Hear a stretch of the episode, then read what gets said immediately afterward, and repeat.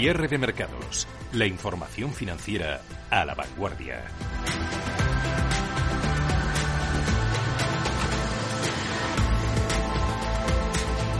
seguimos, aquí estamos en cierre de mercados en Radio Intereconomía cuando son las 5 y 8 minutos de la tarde y nos vamos acercando ya a la recta final de la jornada de este miércoles 13 de mayo a medida que avanza también la semana. Ya hemos superado prácticamente el Ecuador y sin el prácticamente, y aunque los días no defraudan a nivel informativo, cuesta mucho poner en orden todas las ideas que van apareciendo precisamente por la abundancia de la información. Para hacer una composición de, toda la situación hay que mirar a más sitios de los que uno puede llegar realmente en solitario y hay que hacer resúmenes eh, prácticamente rápidos, constantes, continuos, al milisegundo, valorar todas las novedades, desechar lo que nos sirve. Hay que quedarse siempre con lo más importante, aunque también no está de más recordar una y mil veces que la mejor información no es la que tenemos todos nosotros, sino la que disponen solo unos pocos y esa información no la suelen compartir una pandemia, una contracción económica, un colapso en los precios del crudo, estímulos monetarios masivos por parte de los bancos centrales. En un año complejo, difícil, los inversores tienen que lidiar probablemente con uno o dos factores como mucho. Pero este 2020 reúne los cinco y a este calendario todavía le quedan muchas hojas y seguramente muchas sorpresas. Hay muchos interrogantes que tardarán además muchísimos años en contestarse. ¿Cuánta gente tiene el virus o cuánta gente está contagiado? Quiénes son realmente los infectados asintomáticos, cuándo llegará la vacuna, si llegará realmente, cuándo, cuánto durará el efecto de esa vacuna. Y la pregunta del millón estos días, si volveremos al confinamiento y a la hibernación. No tiene pinta, pero desde luego va a ser, eh, va a ser complicada también esa, esa salida más rápida de lo que o más lenta, mejor dicho, de lo que nos gustaría. Si admitimos esta incertidumbre, nos preocuparemos también por investigar, por indagar más, por preguntar, por escuchar la radio, por leernos el periódico todas las mañanas y seguramente contaremos también hasta 10 antes de tomar una decisión en uno u otro sentido. Puede que me equivoque y no estoy seguro. Esos dos términos, puede que me equivoque y no estoy seguro, son los términos más honestos con los que me he encontrado en este crash, porque hay otros que no, que parece que lo tienen todo claro, clarísimo. Bueno, vamos con más cuestiones porque los guardianes de la bolsa y los bonos están, están en retirada, al menos dos de ellos. BlackRock, la mayor gestora de bonos del mundo, ha avisado que podría dejar de sobreponderar la deuda española. Cuidado, le preocupan las derivadas del constitucional alemán. Y Noruega sacará 38.000 millones de, de, su fondo soberano y ese fondo, el Norges, está presente, fijaros, solo en España está presente en el capital de 34 de las 35 empresas del IBEX 35. Así que esas participaciones podrían reducirse y arrojar algo, algo más de incertidumbre sobre la bolsa española. BlackRock, allá por el lejano mes de diciembre, ya consideraba que las rentabilidades en bonos eran insuficientes para compensar a los inversores por los riesgos políticos que a su juicio se infravaloraban en España. Ahora, con la excusa de la sentencia del Tribunal Constitucional alemán sobre las compras de deuda del Banco Central Europeo, decide BlackRock poner en revisión su apuesta por nuestros bonos.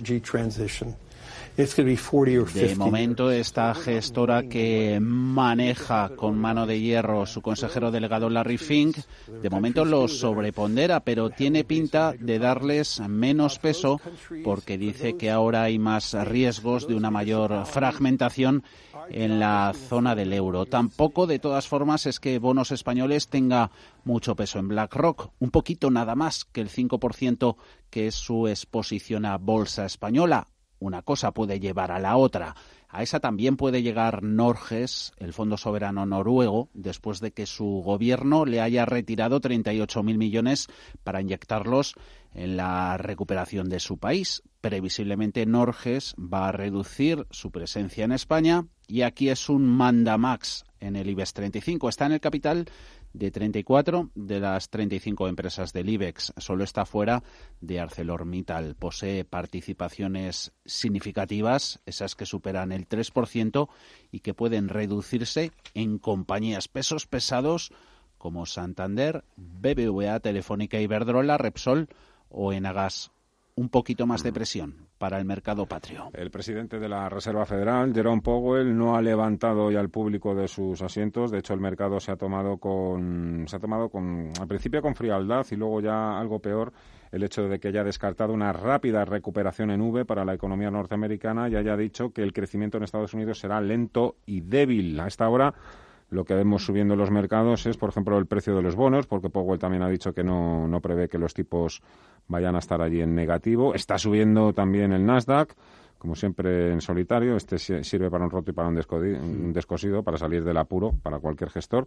Y también está subiendo el oro. Las bolsas hoy a baja. Intentaban el rebote los futuros sobre los índices estadounidenses durante la mañana europea. Intentaban recuperarse de esas caídas del 2% de la víspera hasta que empezó a hablar el presidente de la Reserva Federal. Lo ha hecho en un discurso, dicen los expertos, lo califican de serio, responsable, incluso realista. El daño que está causando esta crisis no tiene precedentes. Asegura Powell que la recuperación va a llevar mucho tiempo. En tierra, la esperanza de recuperación en V al decir que el daño del COVID-19 va a durar en el largo plazo.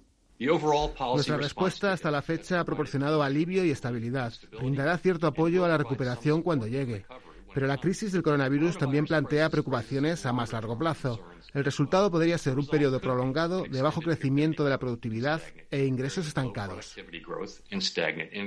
Esperaba el mercado que hiciese alguna referencia a la posibilidad, hasta ahora teórica, veremos y práctica, de poner los tipos de interés bajo cero y así ha sido. No los ha mencionado en su discurso inicial de apenas tres minutos y medio, pero sí que lo ha hecho a preguntas eh, de los expertos en ese instituto.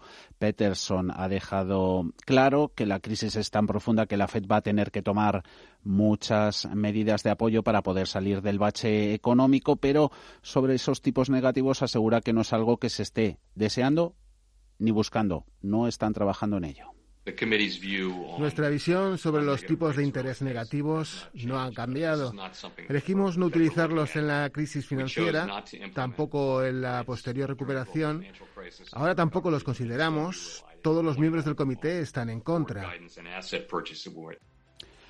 Mercados que con esto de Powell y si sumamos el frente chino, porque hay run run desde ayer de que se puedan anunciar incluso nuevos aranceles, eso sigue pesando. Dow Jones a la baja un 0, 87%, SP500 se deja a medio punto en los 2.856, Nasdaq en positivo con avances del 0,39 en los 9.148, tenía por aquí a mano los mejores valores entre esos tecnológicos, Amazon con subidas del 1,7%, Apple del 0,84%, un poquito junto a los fabricantes emisores de tarjetas, perdón, de crédito como Visa, Microsoft y Consumo como Procter Gamble y Johnson Johnson, también alguna minorista como Walmart y Home Depot, es lo único que sube en el Dow. Las mayores caídas, las petroleras, la OPEP en su informe de hoy dice que la demanda va a caer incluso más de lo previsto, pierde Exxon un 4,4%. Cierre de mercados. Radio Intereconomía. Fernando La Tienda. Y de fondo el miedo a que la desescalada se esté llevando a cabo demasiado rápido o con unos plazos, por Mielgo, demasiado exigentes. Así es, los inversores y las autoridades sanitarias parecen estar cada vez más preocupados eh, por una posible segunda ola de casos de COVID-19 y una mayor desaceleración económica a medida que los eh, gobiernos eh, y los estados de Estados Unidos avanzan con el levantamiento de las restricciones. De momento ya son 4,2 millones de contagios confirmados. a nivel global, el balance de muertes es al menos de 292.316 personas. En Estados Unidos, los casos superan el 1,3 millones y las muertes eh, ya superan las 82.000. preocupa sobre todo rebrote en lugares de China. El gigante asiático está cerrando ciudades en una provincia fronteriza con Corea del Norte. se trata de la ciudad Jilin, que pertenece a la provincia con el mismo nombre. Ha impuesto ahí restricciones en el transporte público y ha prohibido las reuniones hasta nueva orden. Aquí en Europa, pues eh, poco a poco eh, los países intentan ah, volver a la nueva normalidad. Alemania se prepara para reabrir completamente las fronteras con las naciones europeas antes del 15 de junio y Reino Unido hoy empieza a dar sus eh, primeros pasos de desconfinamiento eh, un país en el que hoy hemos conocido que la pandemia ha pasado una dura factura a su economía con un mm. desplome del PIB. Radio Intereconomía. Ponte en acción frente al coronavirus. Si no puedo salir de casa, ¿cómo presento la documentación para sacar dinero de un plan de pensiones en el caso de estar afectado por el coronavirus? Se dispondrá de un plazo de un mes desde que termine el estado de alarma, más las prórrogas que pudiera haber para presentar la documentación requerida, que se podrá sustituir, mientras tanto, por una declaración responsable que incluya la justificación expresa de los motivos que se lo impiden. Mercados en directo. Ya que vamos, porque ya sabemos lo que suben Apple, Amazon y Exxon, pero el IBEX 35 nos ha dejado un poquito así con... Y eso que queda nada, 10 minutos. ¿Para qué, verdad? Bueno, pues no, hombre, en el IBEX también hay cosas que, funcionan. Y hoy, por lo menos, no es el que más pierde. En Europa se deja estas Oye, ayer, ayer fue el que más subió. Sí, nos está dejando sorprendidos en las últimas jornadas, llevando la delantera en jornadas alcistas y no siendo el que pierde en las bajistas. Eso lo has dicho con mucho ritintín, ¿no? No, porque nos tenía mal acostumbrados. Nos tenía mal acostumbrados. El IBEX 35 está en los 6.657 con pérdidas de 112 puntos.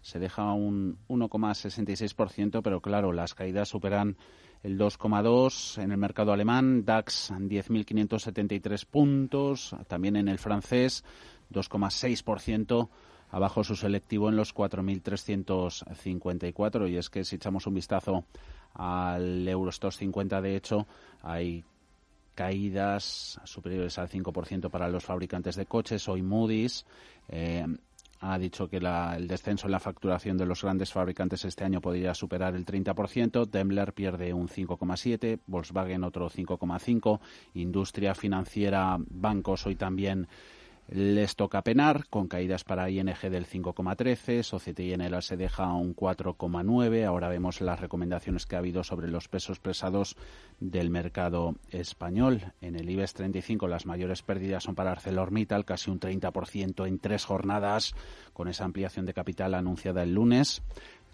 Pierde Sabadell un 7%, está en los 28 céntimos ahora mismo en mínimos intradía.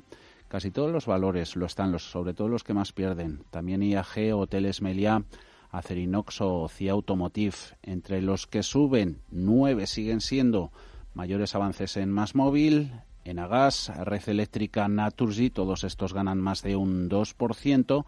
Hay avances también que superan el 1 en Colonial y en Endesa. Ence y Celnex también está en positivo, en negativo Telefónica con pérdidas del 3,17%, 4 euros con 18, Araceli de frutos de la EAFI homónima nos pasa revista al sector teleco yo no recomiendo tener eh, telecos eh, por eh, bueno pues eh, la verdad es que han, ha servido entre comillas las, las telecos a principio de la crisis como eh, sectores defensivos sector refugio ante una menor volatilidad de los mercados pero considero que son empresas que están aún muy endeudadas y no no veo visibilidad en ello, eh, en las que son eh, eh, telecos convencionales. ¿no?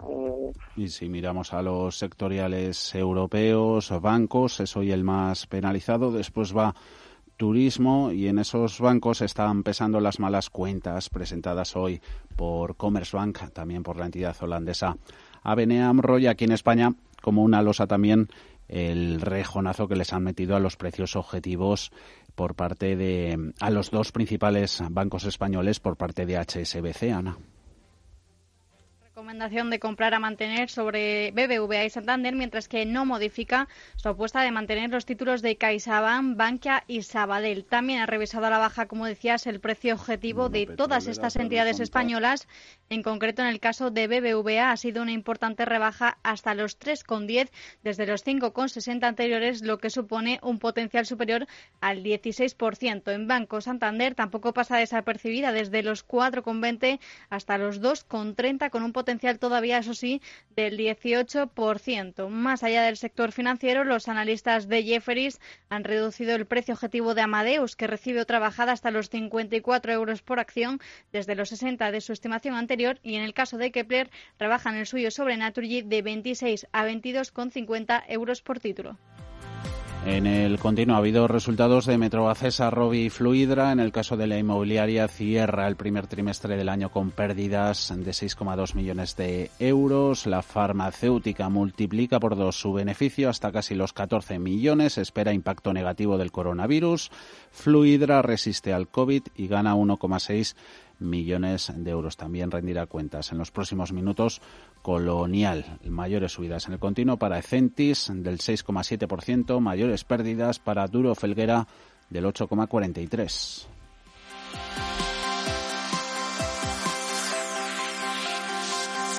Cierre de mercados. Radio Intereconomía. Fernando La Tienda.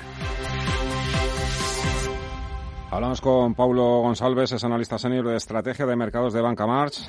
Señor González, ¿qué tal? Muy buenas tardes. Hola, muy buenas tardes. Bueno, hoy sí que están pesando las malas previsiones, sobre todo después de escuchar a, a Jerome Powell, el presidente de la FED. Tampoco es que estemos viendo grandísimas caídas, pero bueno, el, la marejada de fondo que tenemos es un crecimiento más débil también de lo previsto en el caso de Estados Unidos para 2021, incluso la salida, que ya no va a ser tan, tan en nube, ¿no? Sí, sí, sin duda. Es una, una sesión negativa aquí en Europa que no es otra cosa que dar continuidad a las caídas que ya habíamos visto en ayer en Wall Street por otro tema como es la guerra comercial, que también de fondo sigue de alguna forma pesando en los mercados porque parece que se vuelven a incrementar las tensiones entre Estados Unidos y China. Este negativismo que venía ya de la sesión de ayer pues se ha incrementado después de la comparecencia hoy del presidente de la Fed, Jerome Powell, que se ha unido a esta opinión de que realmente por la crisis económica es muy profunda y que el que siguen habiendo riesgos a que aparezcan nuevos brotes y sobre todo que la recuperación pues eh, no será rápida. Esta mm. idea yo creo que ya se está desvaneciendo completamente y gana evidentemente peso en la opinión que el camino hacia la normalización va a ser lento. Mm.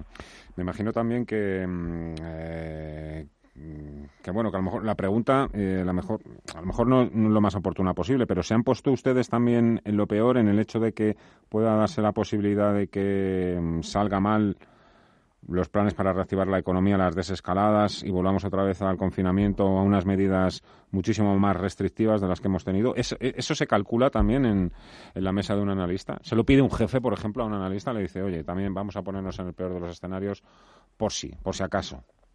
Sí, sí, evidentemente se intenta de alguna forma, pues evidentemente abrir los escenarios y ese es uno de los escenarios que hay que poner sobre la mesa de que vuelva a haber un segundo rebrote porque evidentemente los científicos y, lo, y las personas que dedican realmente al estudio de, de las epidemias de lo ponen sobre la mesa, por lo tanto, y se intenta evidentemente hacer ese escenario. Sería una noticia muy negativa y tendríamos ahí pues, lo que los economistas nos gusta denominar el escenario de L, es decir, que apenas no habría recuperación, sino que se habría un estancamiento del crecimiento a, a largo plazo. Esto evidentemente sería el escenario más negativo, pero es un escenario que a día de hoy para nada es nuestro escenario central pero sí que es algo que hay que tener la vista puesta y hay que de alguna forma intentar cuantificar y calcular. ¿Cuál es, cuál es ese escenario central con el que ustedes trabajan en Bancamar y, y, la estrategia que, vendría detrás de ese escenario? ¿Se habría que reducir el riesgo?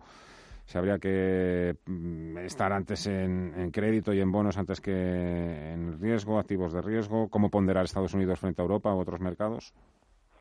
Bueno, nosotros en, la parte del crecimiento económico lo que pensamos que hay una recesión ya muy profunda que estamos atravesando ahora mismo, pero que esta, esta recesión pues debería empezar a, remitir a partir de después del verano, básicamente por dos motivos, porque seguimos pensando que, que esta pandemia debe ser temporal, es decir, las medidas de confinamiento pues seguirán eh, retirándose del escenario central. Y segundo punto muy importante es las actuaciones que han tomado los bancos centrales no tienen precedente histórico. Por poner algunas cifras sobre la mesa, la propia Fed, en nuestras estimaciones es que va a duplicar el tamaño de su balance este año, es decir, va a llegar al final de año pues con torno a 10 billones de dólares de balance y, y, esto lo está haciendo interviniendo directamente en los mercados a través de compras de activos. ¿Esto qué nos lleva a pensar? Porque el crecimiento a largo plazo en el mundo va a ser menor porque es un mundo más endeudado, un mundo de tipos de interés muy bajos, pero un mundo donde hay que intentar de alguna forma aprovechar y aquí diferenciaría mucho pues aquellos sectores donde sí que seguimos viendo crecimiento, y aquí lo aprovecharíamos a través de la renta variable, estoy hablando sobre todo del sector tecnología y el sector cuidados de la salud, aquí sí que pensamos que hay un crecimiento a largo plazo que va a ser estructural y por otro lado, aprovechando pues eh, esta idea de los bancos centrales, los tipos de interés bajo, lo que sí que vemos es que a día de hoy el crédito de mayor calidad crediticia, es decir, el crédito de gran inversión, sí que es un activo donde se puede incrementar el riesgo en cartera. Al final no son estimaciones nuestras, pero el propio FMI en su último informe lo que ha dicho es que el 80% de la deuda soberana de los países desarrollados va a ofrecer tires por debajo del 2% de aquí a finales del año próximo.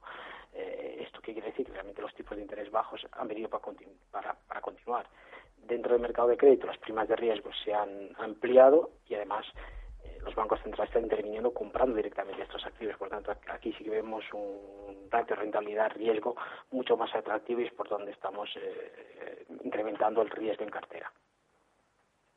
Ahora que ha nombrado varias veces a los bancos centrales, eh, Paul Mielgola, otra vez de nuevo. Paul. Sí, eh, ¿qué tal, Fernando? Sigue el cruce de declaraciones entre el Constitucional alemán y el Banco Central Europeo, y Merkel también ha entrado hoy al trapo. Sí, sí, hay mucho revuelo en torno a este asunto. Uno de los magistrados del Tribunal Constitucional alemán, que ha sentenciado que el BCE se extralimitó en sus compras de deuda, apunta que la autoridad monetaria debe justificar sus actos ante aquellos a quienes se perjudican. En una entrevista, este magistrado en cuestión, Peter Uber, defiende que su eh, dictamen no exige que el BCE se abstenga en las compras, sino que solo quiere pruebas de que esto todavía está dentro de su mandato y dice de manera contundente que el BCE no es el amo del universo. El máximo tribunal de la Unión Europea sostiene que sus fallos son vinculantes para el resto de tribunales de los 27 Estados miembros y Angela Merkel, en su intervención de hoy en el Bundestag, pues ha dicho que el fallo del Constitucional alemán plantea cuestiones sobre las competencias cedidas a los estados de la Unión Europea. Así pues, es toda una patata caliente la que tiene el gobierno de Berlín, eh, porque está obligado a respetar el tribunal, pero al mismo tiempo no quiere erosionar la independencia del BCE eh, con ese estímulo sin precedentes eh, que de momento, de momento mantiene unida a la zona euro. Señor González, ¿cree que ese pulso puede afectar al ritmo de compras del Banco Central Europeo y ya poniéndolos también en lo peor, que, ya sabe cómo somos los periodistas, también incluso de alguna manera empezar otra vez a ver esas grietas en, la construcción del proyecto único del proyecto europeo? Bueno, no, no ha sido para nada una, una buena noticia en el momento actual, pues ver eh, cómo digamos que una noticia de un programa que se inició en 2015, pues ahora en 2020, en plena pandemia, pues eh, es donde el Tribunal Constitucional alemán eh, pues ha dictaminado sobre la, adecuada o no el compras del BCE. Nosotros aquí sí que pensamos que, hay dos puntos muy diferentes. Uno, que, que el Tribunal dijo que eran legales estas compras, lo segundo ponía en duda pues de alguna forma la proporcionalidad que se había hecho en el reparto por países. Nosotros no vemos que a corto plazo el Banco Central, el BCE, vaya a cambiar para nada su, actuación, de hecho lo hemos visto por datos y es decir, ha seguido comprando en el mercado, la propia Christine Lagarde pues ha anunciado que va a seguir haciendo todo lo que sea necesario para, para evitar riesgos eh, dentro del mercado de la zona euro. Por lo tanto, nosotros a corto plazo no, no vemos que esto vaya realmente a cambiar la estrategia del BCE, pero es verdad que más a medio plazo, pues sí que, son las piedras en el camino en este proyecto de integración europea y que para nada son positivos en el momento actual. El mercado yo creo que también ha interpretado muy similar a esta esta es mi, afirmación, porque al final si vemos las primas de riesgo, pues bueno, han, repuntado nuevamente, pero, pero no se han ido más allá de los niveles eh, que teníamos previos a marzo al anuncio del programa del BCE de compras pandémicas, que realmente eh, aquí el Tribunal Constitucional no se, alemán no se ha pronunciado tampoco y por lo tanto este, este programa, que es realmente el importante, va a seguir sobre la mesa. Está claro. Pablo González, analista senior de estrategia de mercados de Banca Marca. Ha sido un placer, como siempre. Muchísimas gracias. Cuídese mucho. Un fuerte abrazo y hasta otra. Muy buenas tardes. Muchas gracias. Hasta luego. Las 5 y 32 minutos de la tarde. IBEX 35, 6636, 6.636 puntos. Abajo cayendo ya casi un 2%. Vaya, vaya recta final. Ahí se están, se están muchos animando a vender. A las 6 tenemos consultorio, fondos de inversión hoy con Arquea Profim Banca Privada. Estos son los teléfonos, apuntar. 91 533 18 51 o 609 22 47 16 para las notas de voz y WhatsApp. El suelo se mueve bajo nuestros pies y parece que no hay otra salida. De lunes a jueves, consultorio de bolsa y fondos de inversión en cierre de mercados. Con Fernando La Tienda, Radio Intereconomía.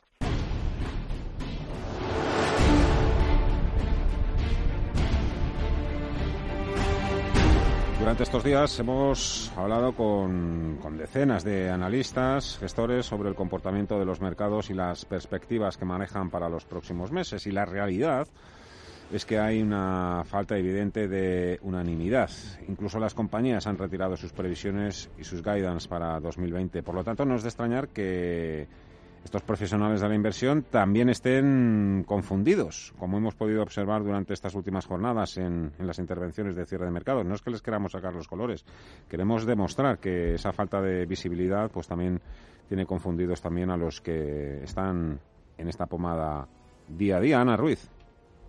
Y no es para menos muestra de esta división de opiniones y la incertidumbre que sin duda reina en todos los ámbitos. Está la opinión de los analistas sobre si el mercado recoge o no esa posibilidad de rebrotes en la pandemia. Aquí desde Renta 4, Ana Gómez cree que no lo tienen en cuenta, mientras que desde Altarius Capital, Javier García opinaba que ya está recogido que ese rebote de las bolsas contrasta con lo que están retratando los datos macroeconómicos. Estamos siguiendo muy de cerca las revisiones a la baja de crecimiento económico, también la evolución de los indicadores más adelantados de ciclo y el impacto en resultados y días de las compañías. Y bueno, es verdad que a ese escenario de nueva oleada pues habrá que otorgarle alguna probabilidad y creemos que eso no está siendo recogido por el mercado, por lo que, bueno, los riesgos creemos que siguen sesgados a la baja y estamos siguiendo una postura cauta en, nuestros, en nuestras carteras. Creo que el mercado cuenta con esto. Eh, sería lógico, a partir, bueno, a medida que vamos pasando de fase, que haya, que haya diferentes eh, rebrotes. El tema está en que al final la gente ya ha tomado precauciones y conoce las consecuencias. Por tanto, creo que nunca llegaremos al pico, al pasado pico, pero bueno, al final al final esto creo que no le pillará de sorpresa al mercado realmente. De hecho, desde Bancamar hace unos segundos nos hablaban de una recuperación en él, en ese escenario de nuevo rebrote. Y hablando de esa capacidad o no de los mercados en la situación actual, Ana Álvarez, directora de ventas de Franklin Templeton, también cree que el riesgo de recaída está ahí. Una segunda recaída que implicase otro parón y, otro cierre brusco, eh, pues acabaría totalmente con esa idea de temporalidad o, de recuperación en U o, en V, pues del que tanto hemos hablado, ¿no? Como noticia positiva, pues yo creo que estamos en un momento eh, bastante más preparados que hace un par de meses y que eh, cualquier respuesta pues va a ser más rápida y más eficaz Sustos o disgustos, esto es lo que cree que nos queda por ver en los mercados. Ignacio Salido de Metagestión, que no son especialmente optimistas porque creen que lo mejor ya se ha descontado lo que hemos visto es cómo el mercado americano ha vuelto relativamente nube, con mucha fuerza, eh, quizá descontando que quizá descontando el escenario más positivo, si, si, si me lo permites, de en la economía americana, bueno, o sea, ha vuelto también en nube. Y, y, sin embargo, pues el mercado español, pues hemos visto cómo no tenía esa fuerza ni muchísimo menos. Otros siguen confiando en esa remontada en V durante estas jornadas. De lo que también ha habido discusión es sobre el crudo. Sara Carbonell de CMC Market nos decía que los inversores estaban entrando pensando que podrían subir los precios a largo plazo, mientras que desde GES Consul, Lucas Maruri nos decía tajantemente que estaban fuera de este sector. Ahora mismo lo que estamos haciendo es preferir sobre todo compañías que no tengan una volatilidad muy, muy extrema en, en la demanda, ¿no? en la evolución de su negocio y por eso actualmente estamos fuera del sector. También están los que se producirán en la inversión. Le hemos preguntado a Lucía Gutiérrez Mellaro de JP Morgan Asset Management sobre esa nueva normalidad de las inversiones que cree que irán ahora más ligadas al riesgo, mientras que desde Bontobel Ricardo Comín nos decía que ahora se están focalizando más en empresas patrones comunes es que tanto en la crisis anterior del 2008 como en esta yo creo que los bancos centrales están haciendo un esfuerzo muy fuerte por mantener los tipos bajos y en ese aspecto yo creo que ambos ciclos son, son parecidos donde vemos que, que quieren que nos están empujando a otro tipo a otro tipo de activos a los inversores algo más que vayamos poco a poco asumiendo más más más riesgo.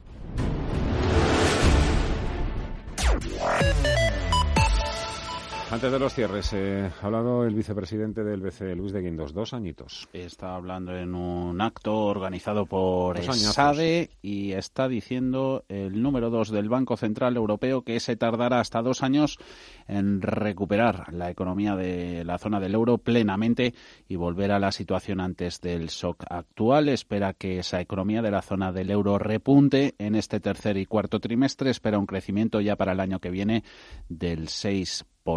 Incertidumbre sigue siendo muy alta, dice De Guindos. Cierre de mercados. Radio Intereconomía. Fernando La Tienda. Metagestión le ofrece una amplia gama de fondos de inversión. Invierta en renta variable Iberia, Fondo Metavalor, renta variable internacional, Metavalor Internacional, Metamérica, Metafinanzas y Metavalor Dividendo. Renta fija mixta a través de Metavalor Global y en nuestro nuevo fondo de renta fija Ever Metavalor High Yield. Llámenos al teléfono 91 781 68 80 o suscriba los fondos a través de metagestión.com. Metagestión más de 30 años aportando valor. ¡Ven! ¡Métete debajo de mi paraguas! Siempre hay alguien que cuida de ti. En Autocontrol, anunciantes, agencias y medios, llevamos 25 años trabajando por una publicidad responsable. Campaña financiada por el Programa de Consumidores 2014-2020 de la Unión Europea.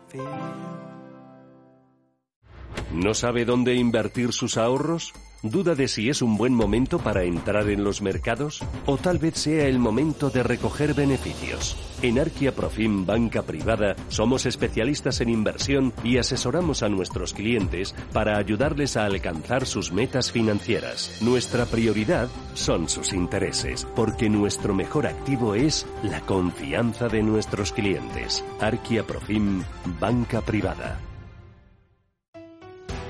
Cuando una empresa líder en alimentación une sabor y bienestar, hace algo único. Jamón cocido y pechuga de pavo bienestar. Javier Fernández, campeón del mundo y el pozo. Más información sobre hábitos saludables en nuestra web y redes sociales. ¿Estás harto de bajas rentabilidades? ¿No quieres seguir pagando altas comisiones? Traspasa tus fondos de inversión a Finicens y podrás obtener una mayor rentabilidad. Más información en el 910-483-004 y en finicens.com. Finicens, especialistas en inversión pasiva.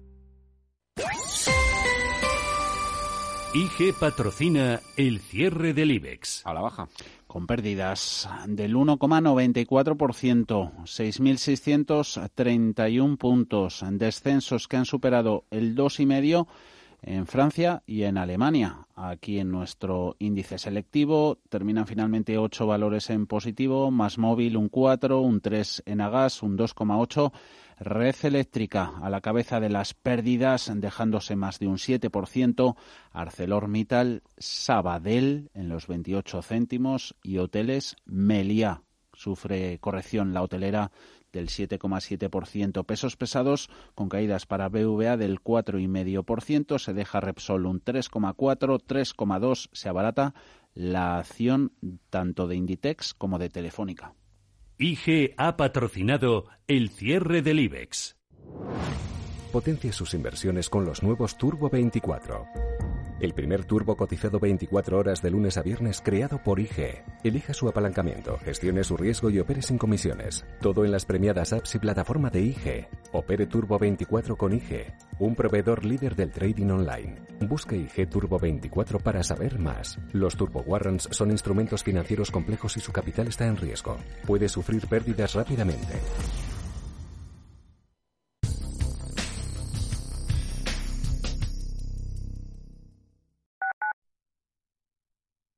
Radio Intereconomía.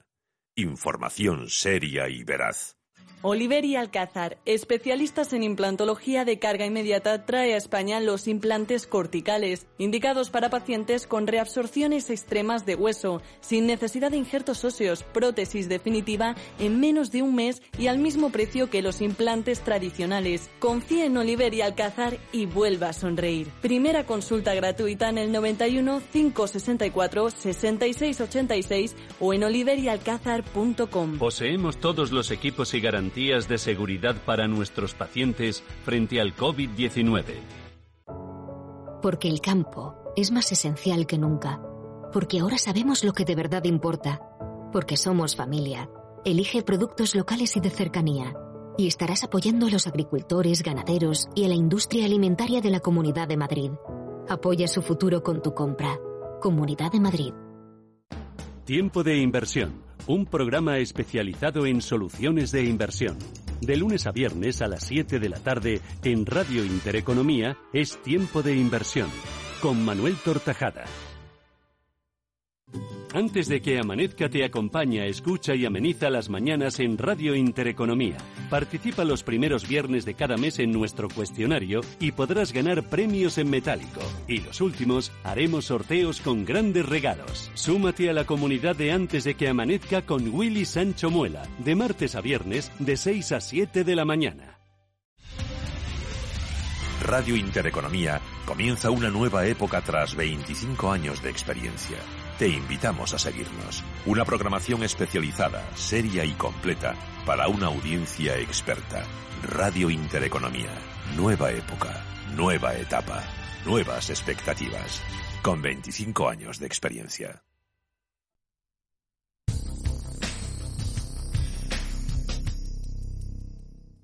¿Sabías que... Estados Unidos y China disputan la carrera para encontrar una vacuna contra el coronavirus. CanSino Biological junto a Beijing Institute of Biotechnology han comenzado a probar con humanos el pasado 16 de marzo y usan como vector una versión no replicante de un adenovirus, el virus que provoca los resfriados. Por su parte, ese mismo día arrancaba las pruebas también la estadounidense Moderna, que utiliza virus inactivados, es decir, requiere la inyección de un código genético creado en sus laboratorios. Estos avances eh, son los que han permitido a ambas compañías eh, disparar su valor en bolsa. Tanto CanSino Biological, que cotiza en Hong Kong, como Moderna, que lo hace en el Nasdaq, se han disparado con fuerza en lo que va de año. La firma asiática casi ha multiplicado por tres su capitalización mientras que la estadounidense se ha disparado un 240% y ya capitaliza alrededor de 25.000 millones de dólares. Empresas. En unos minutos vamos a hablar con Francisco Urías, socio responsable, es el que se encarga del sector financiero en la firma KPMG, socio principal además de KPMG Abogados. Pero antes vamos a ponernos un poco en situación, Viviane. Con lo que vienen sufriendo los bancos, porque hasta ahora desde luego no tienen que andar estos muy contentos, sus accionistas, ya no solo por la evolución en bolsa, caídas que superan el 30% para casi todos ellos, sino por un dividendo que se ha metido en cuarentena. Veremos hasta cuándo entidades que han multiplicado por dos sus provisiones. Su beneficio no volverá a crecer hasta 2022. Decía esta semana Barclays, ya les pesaban los tipos de interés por los suelos. Ahora la recesión, este año según VS, entrarán en números rojos Bankia y Sabadell. Están siendo la correa de transmisión los bancos de la liquidez enchufada desde los gobiernos, a pesar de haber cedido a avalar la mayor parte del crédito que se conceda, los bancos pues no se han librado de asumir una parte del riesgo, lo que más adelante puede traducirse en un aumento de la morosidad y en consecuencia de todavía mayores provisiones. Gira la rueda. Capital Economics contempla aumento de los préstamos tóxicos que venían suponiendo de media el 3% de sus balances hasta el 15%. Ahora sí, saludamos ya a Francisco Uría, socio responsable del sector financiero de KPMG y socio principal de KPMG Abogados. Señor Uría, ¿qué tal? Muy buenas tardes. Hola, muy buenas tardes. Bueno, por, empezar por lo último, me imagino que está usted también escuchando, o habrá visto por lo menos algún titular del vicepresidente del BCE, Luis de Guindos, eh, diciendo que bueno que, nos va a costar, ¿eh? nos va a costar salir o volver a recuperar los niveles anteriores a la crisis. Dos años se da el vicepresidente del Banco Central Europeo. Bueno, efectivamente, yo creo que cada día que pasa somos todos más conscientes de que estamos ante una situación que lógicamente empieza por una crisis sanitaria, pero que tiene unas consecuencias económicas y sociales que son muy relevantes y además potencialmente asimétricas en función de las condiciones previas de las economías, eh, su estructura de PIB, su estructura empresarial, etcétera, ¿no? Y efectivamente, pues los efectos se pueden prolongar en el tiempo. En el caso del sector financiero, que la luz al final del túnel es tan tenua que, casi casi ni, se aprecia. Em, ¿Cuáles son sus pronósticos para los próximos dos años también del sector financiero? ¿Qué es lo que cree que podría suceder?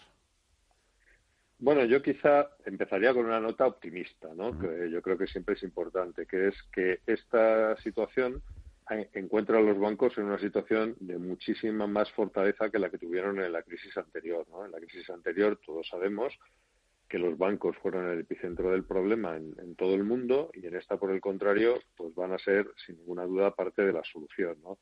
Y la regulación que se estableció en respuesta a la crisis y la actitud de los supervisores y el trabajo de las propias entidades ha hecho que han llegado a esta situación pues mucho más fuertes en, en capital, en liquidez y por lo tanto van a tener una mucho mejor capacidad para, para ayudar en este entorno, ¿no?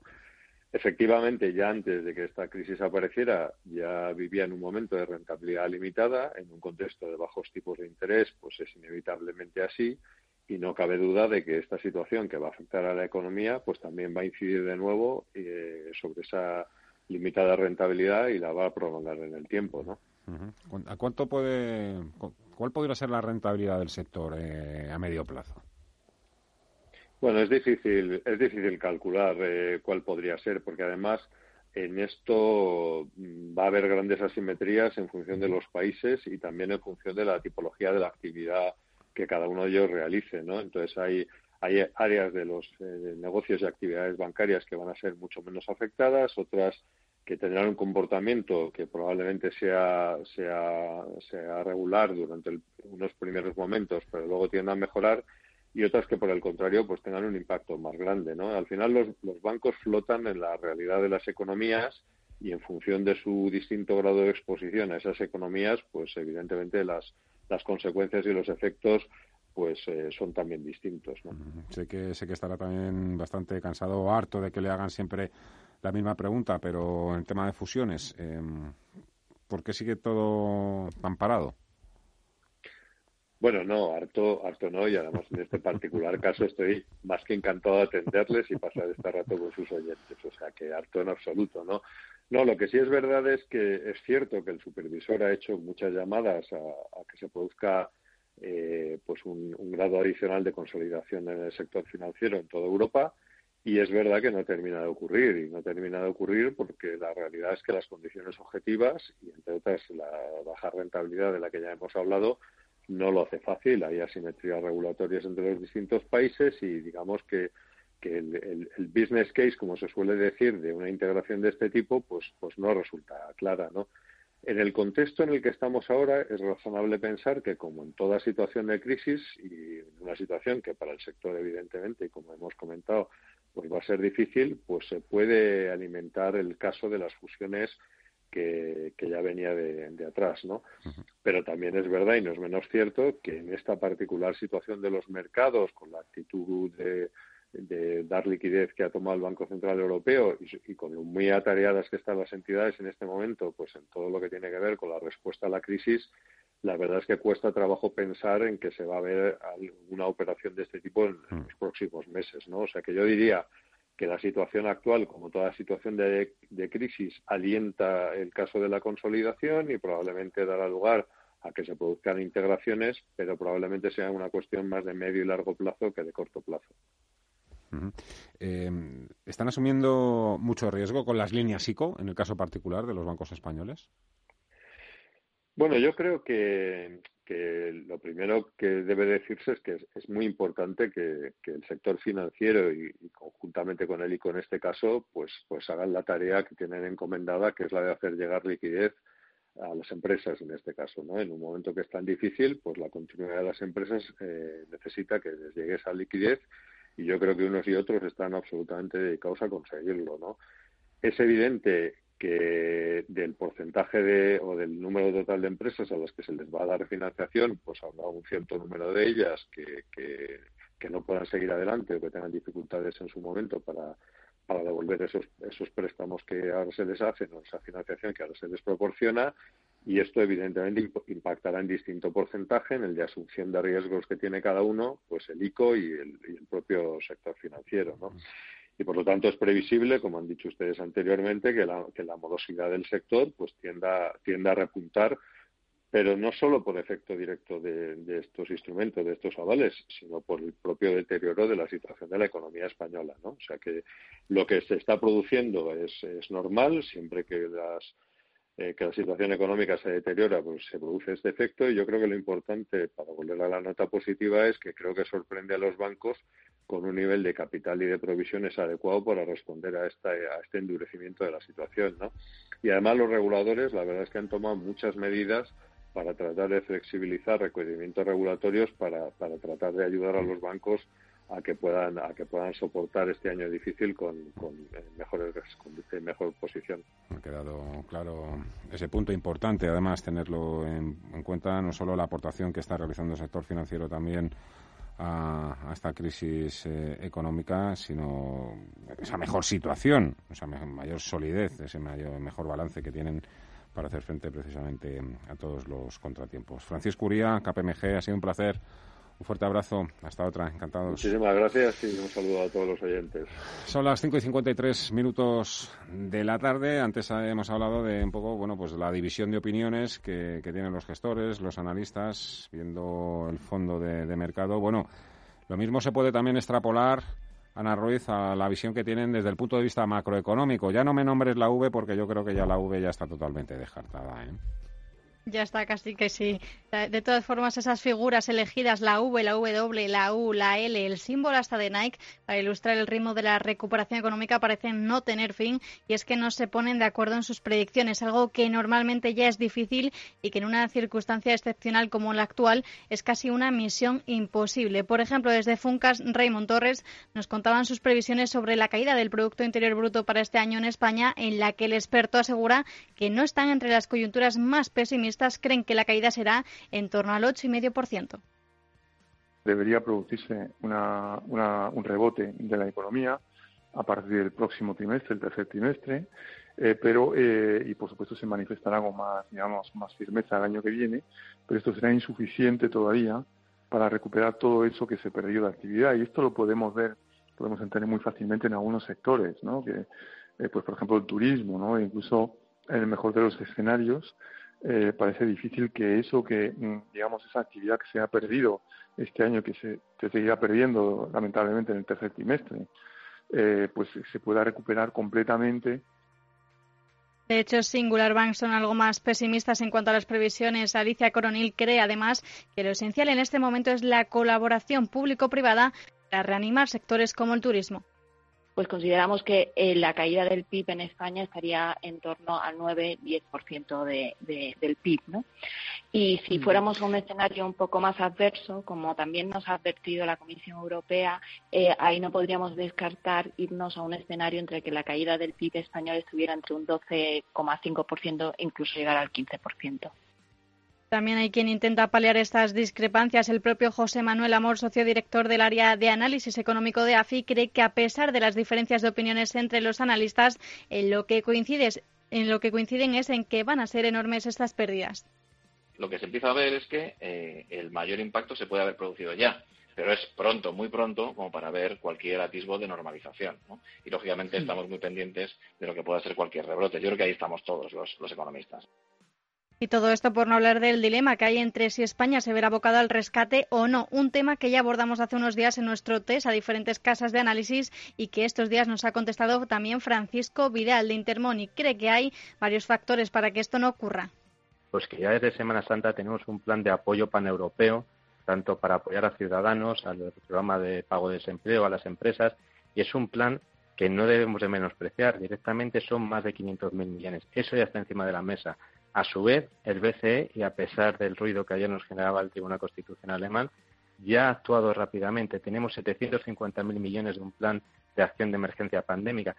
Por lo tanto, esos dos colchones de seguridad van a ser muy importantes para poder evitar o hacer menos probable que ocurran paralelismos como en 2012. Además, si tomamos como referencia la gran crisis financiera que nombrábamos al comienzo, habrá que acostumbrarse a este desacuerdo en las estimaciones, ya que estos niveles se alcanzaron también en octubre de 2008 y no se normalizaron hasta julio de 2009, por lo que podría persistir durante varios trimestres.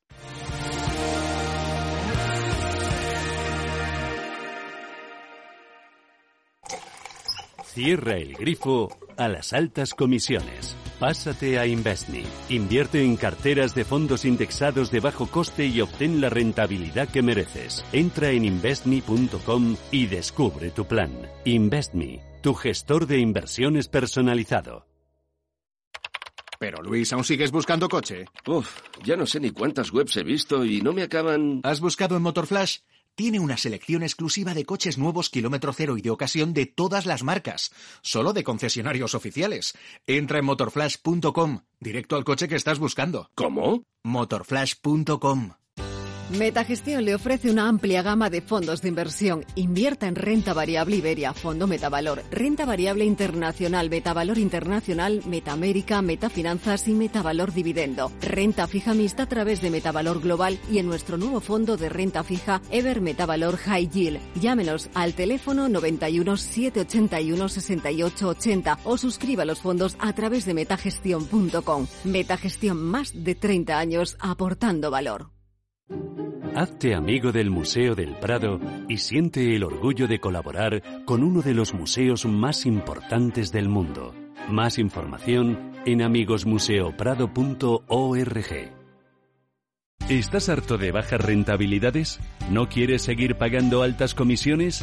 Traspasa tus fondos de inversión a Finicens y podrás obtener una mayor rentabilidad. Más información en el 910-483-004 y en finicens.com. Finicens, especialistas en inversión pasiva.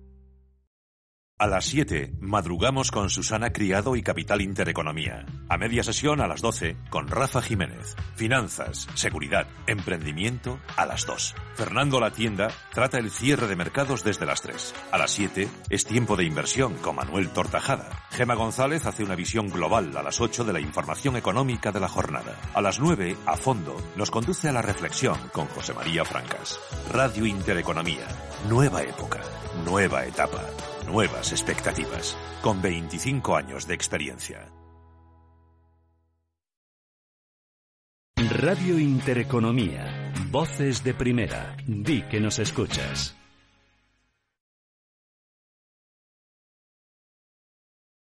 Son las 6 de la tarde, las 5 en Canarias. Radio Intereconomía. Boletín informativo.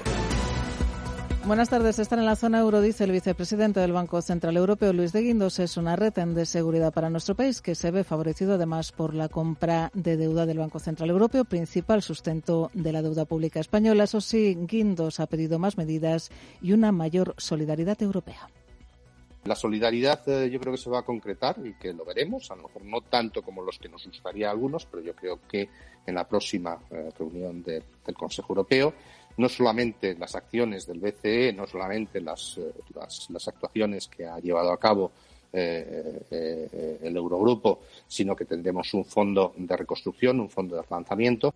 Declaraciones de Luis de Guindos en una sesión online organizada por ESA, de donde ha asegurado que la economía europea no estaba preparada para un confinamiento y la caída del PIB será intensa. En cuanto a la recuperación, Guindos cree que dependerá de la evolución de la pandemia y de cómo se vayan levantando las medidas de confinamiento, aunque estima un rebote de la actividad económica en Europa en el tercer y cuarto trimestre de este año. En cuanto a España, el vicepresidente del Banco Central Europeo estima que caerá más que la media europea, pero dice nuestra economía tiene ventajas. Es una economía competitiva con un sistema financiero saneado, aunque lo fundamental, asegura, es salvar el tejido empresarial y para ello hay que garantizar que la liquidez que el BCE da a los bancos llegue a los comercios. ¿Cómo se hace eso? Uno, eh, pues eh, todos los sistemas de garantías públicas que se han puesto en marcha en todos los países europeos para que esa liquidez que el BCE le da a los bancos posteriormente se, se, traslade. Porque si no, en una situación de tanta incertidumbre, incluso con liquidez, ¿eh? con las condiciones tan favorables que nosotros estamos dando, no estaba en absoluto garantizado que la banca traslade esa liquidez a lo que es la, la actividad económica, actividad económica real. Y comparecencia también este miércoles del presidente de la Fed, Jerome Powell, quien ha asegurado que la recuperación a la crisis del coronavirus podría tomar un tiempo antes de ganar impulso y que las medidas extraordinarias adoptadas hasta ahora pueden que no sean el capítulo final ante la crisis por la pandemia del coronavirus. En una conferencia en Washington, Jerome Powell ha rechazado además el uso de tipos de interés negativos, algo dice que el Banco Central estadounidense no está contemplando. Nuestra visión sobre los tipos de interés negativos no han cambiado. Elegimos no utilizarlos en la crisis financiera, tampoco en la posterior recuperación. Ahora tampoco los consideramos. Todos los miembros del comité están en contra. Todo ello en un día en el que Wall Street opera con recortes. El Dow Jones de Industriales se deja hasta ahora un 1,83%. Se coloca en los 23.328 puntos. Standard Poor's 500 eh, también a la baja un 1,60%, mientras que el tecnológico Nasdaq, que hasta hace poco operaba en positivo, opera ya con una caída del 1,1%.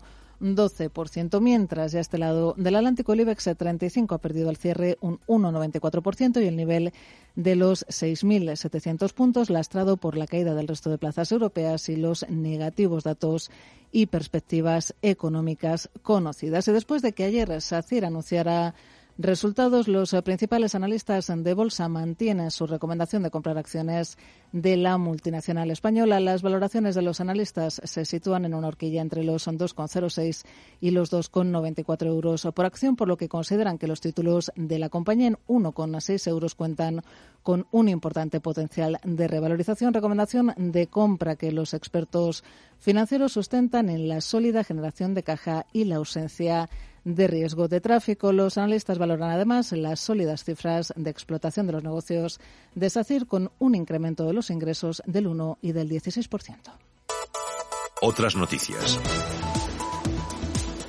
La Comunidad de Madrid ha enviado esta tarde al Ministerio de Sanidad poco antes de las 4 de la tarde y desde la Consejería de Sanidad la documentación para pedir el cambio a la fase 1 de la desescalada el próximo lunes 18 de mayo. Un cambio de fase, dice el vicepresidente de la Comunidad, Ignacio Aguado, que se adaptará a la realidad de la autonomía con medidas como el uso obligatorio de mascarillas o establecer un compromiso de distancia social en los establecimientos. Desde luego lo que buscamos es que sea lo más cercana a la realidad económica y social de nuestra región siempre y cuando se garantice, evidentemente, pues una serie de, compromisos y de reglas de seguridad, de distanciamiento social y la Organización Mundial de la Salud ha lanzado dos aplicaciones móviles, una dirigida a profesionales sanitarios y otra al público en general, con información sobre la COVID-19. En ambos casos está disponible en español tanto para Android como para Apple. Siguen escuchando Radio Intereconomía. Más información en intereconomía.com a través de nuestra app y a través de nuestro Twitter, arroba R Intereconomía. Descarga la aplicación de Radio Intereconomía. Nos podrás escuchar en cualquier sitio. La forma más fácil de sintonizar con la mejor y más completa información económica. Radio Intereconomía en las plataformas Android e iOS. Emisión en directo, noticias, podcast. Descarga nuestra aplicación. Radio Intereconomía. Di que nos escuchas.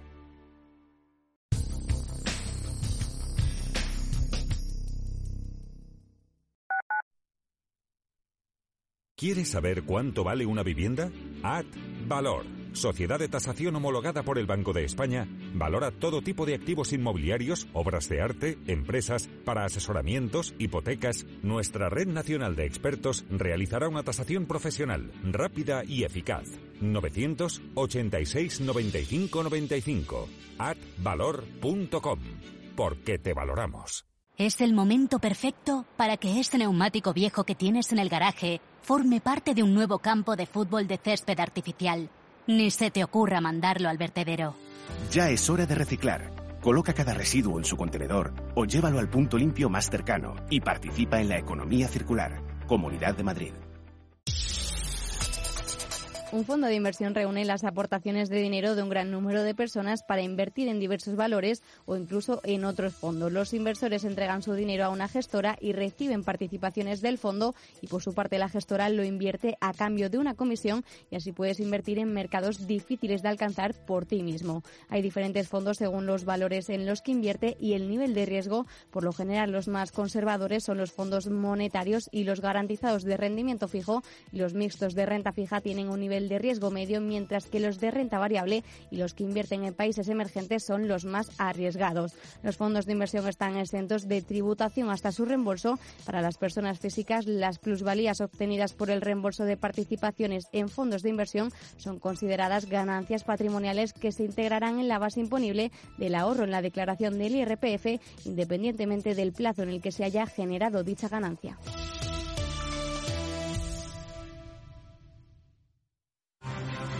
Radio Intereconomía.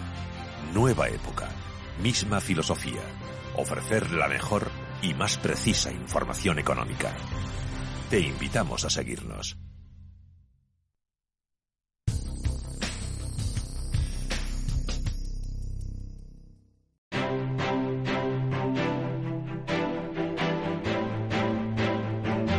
CMC Markets, especialista mundial en contratos por diferencias CFDs, patrocina los 35 del IBEX.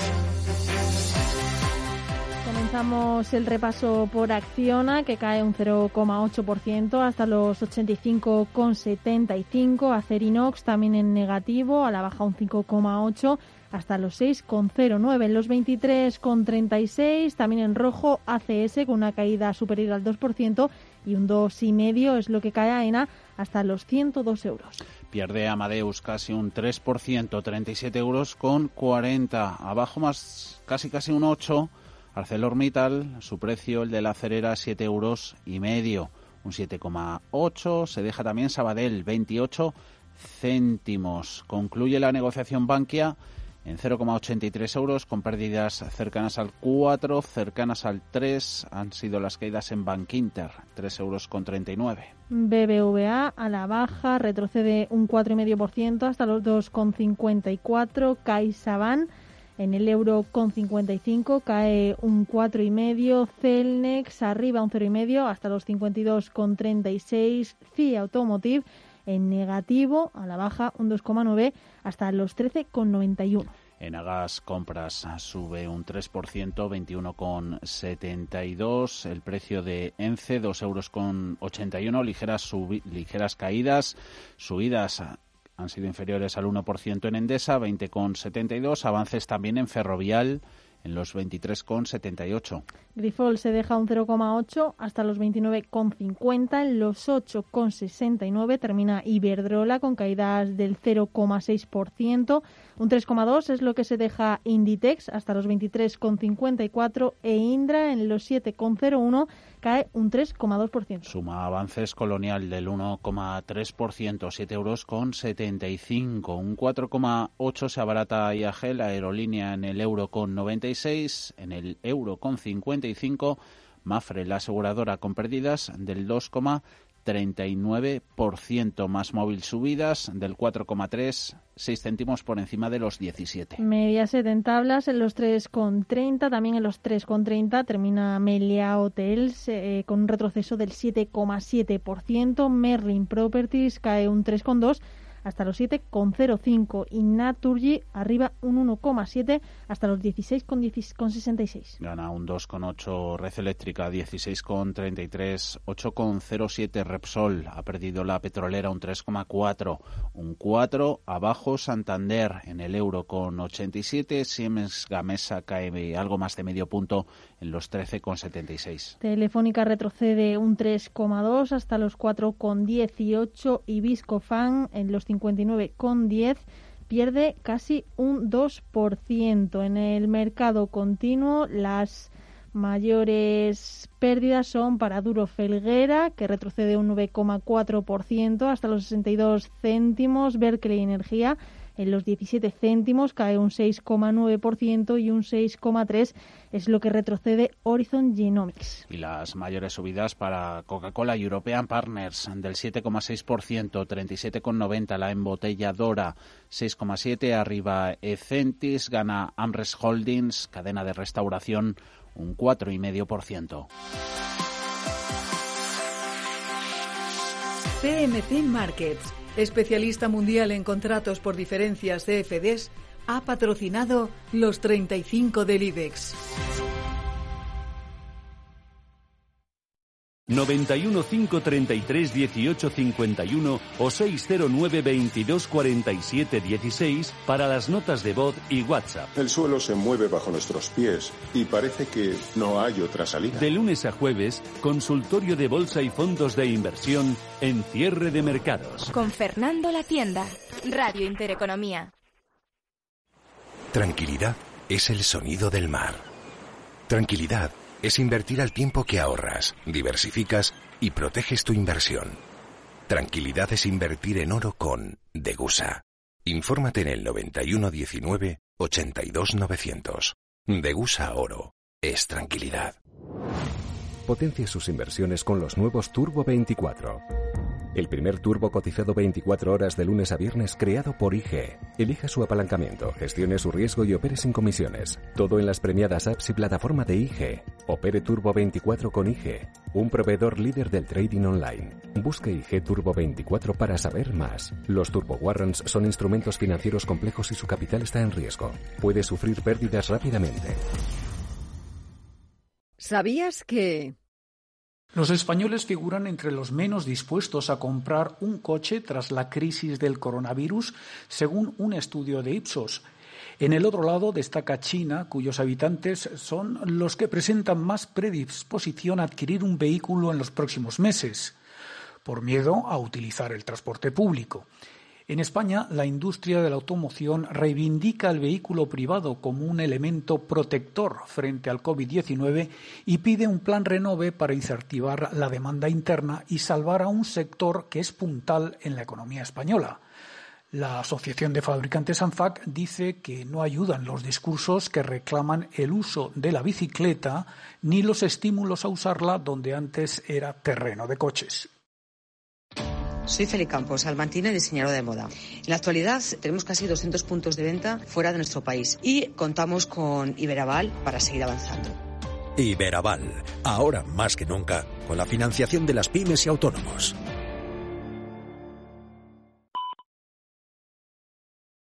Descarga la aplicación de Radio Intereconomía. Nos podrás escuchar en cualquier sitio. La forma más fácil de sintonizar con la mejor y más completa información económica. Radio Intereconomía en las plataformas Android e iOS. Emisión en directo, noticias, podcast. Descarga nuestra aplicación. Radio Intereconomía. Di que nos escuchas. Renta 4 Gestora celebrará los próximos 21 y 22 de mayo el Investors Day 2020, un encuentro digital entre gestores de Renta 4 e inversores donde vuestras consultas serán las protagonistas. Además, daremos respuesta al complejo escenario actual, donde la gestión activa está demostrando ser la mejor opción. Reserva ya tu plaza gratuitamente en renta4gestora.com y síguelo online en directo. Renta 4 Gestora. El mundo cambia. Nuestros valores no.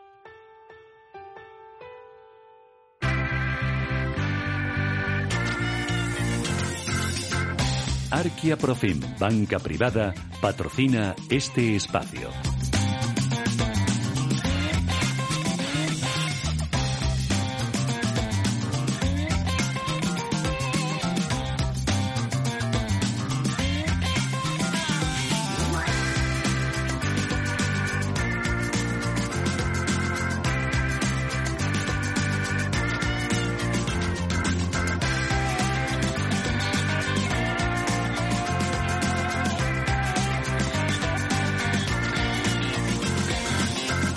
6 y 15 minutos de la tarde, vaya caídas que estamos viendo a esta hora otra vez en Estados Unidos, ayer y hoy en Wall Street. El SP500, el Nasdaq y el Dow Jones están recortando hasta ahora en el entorno del 2%. Aquí en Europa, como sabéis, los mercados han cerrado con caídas generalizadas debido a los temores sobre una segunda ola de infecciones por coronavirus y por otro lado, las advertencias del presidente de la Reserva Federal, Jerome Powell, dice que Estados Unidos se enfrenta a una recesión significativamente peor que ninguna desde la Segunda Guerra Mundial.